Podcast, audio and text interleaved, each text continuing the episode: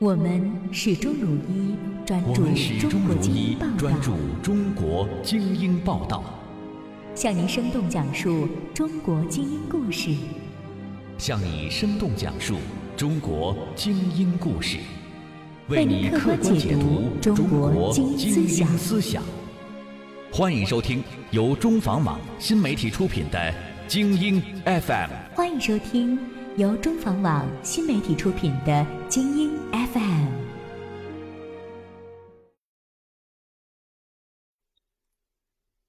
现在的时间是二零一六年八月一日，您听到的是由中访网联合爱因斯坦 FM 共同推出的精英 FM，我是本期主播新月。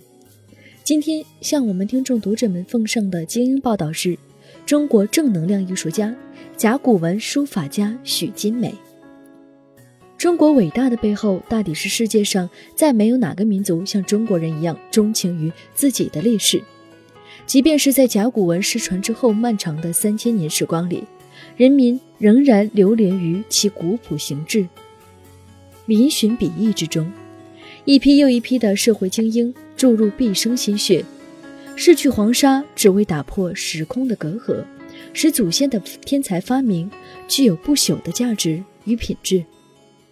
而许金美，亦是这其中的一员。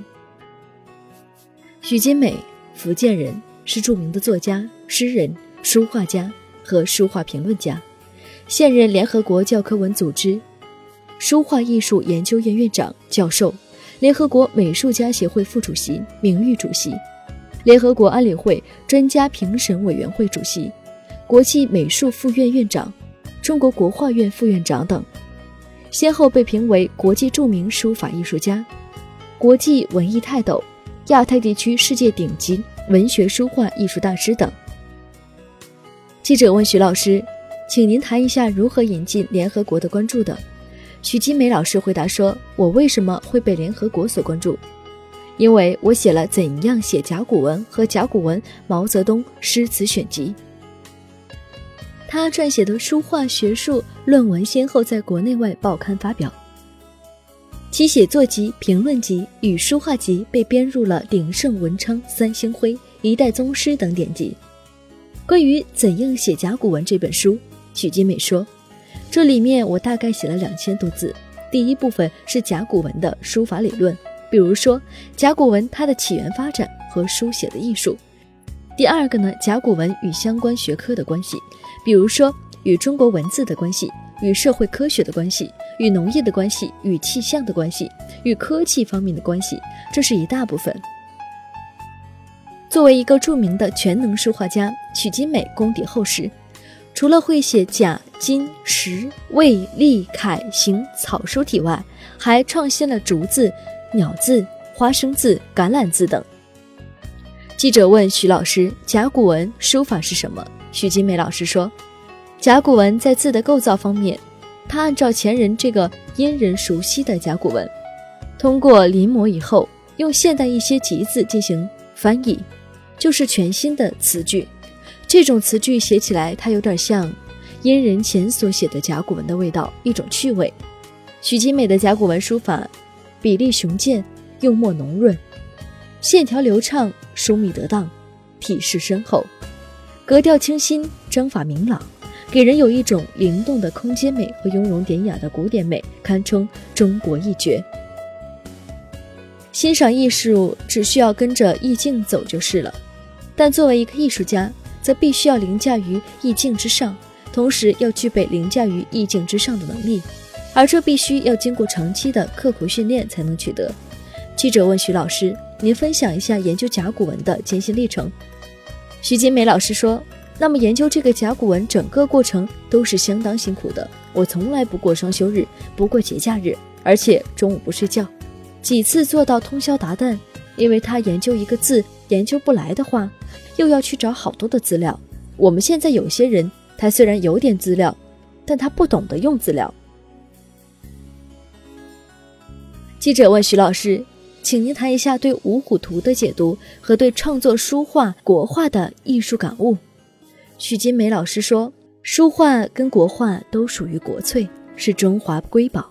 它在世界文化领域当中独放异彩，也是我们中国最具特色的传统艺术。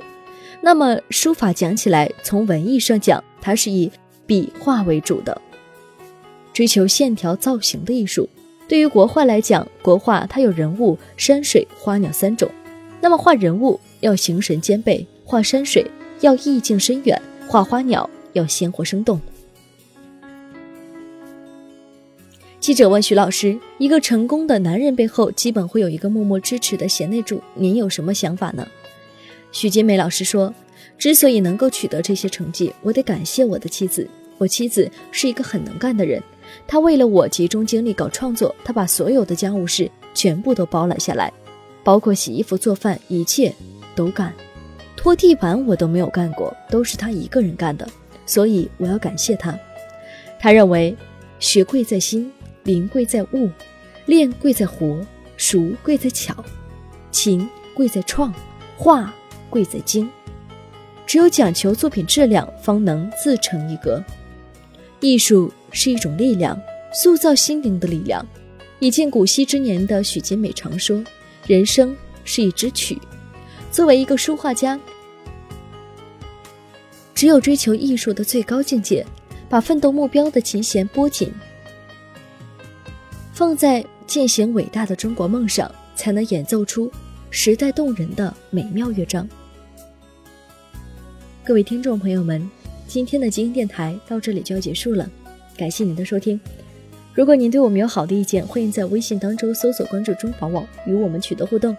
如果您想浏览很多有趣有料的内容，欢迎在安卓市场、百度手机助手、三六零手机助手等平台搜索下载大国头条 APP。节目的最后。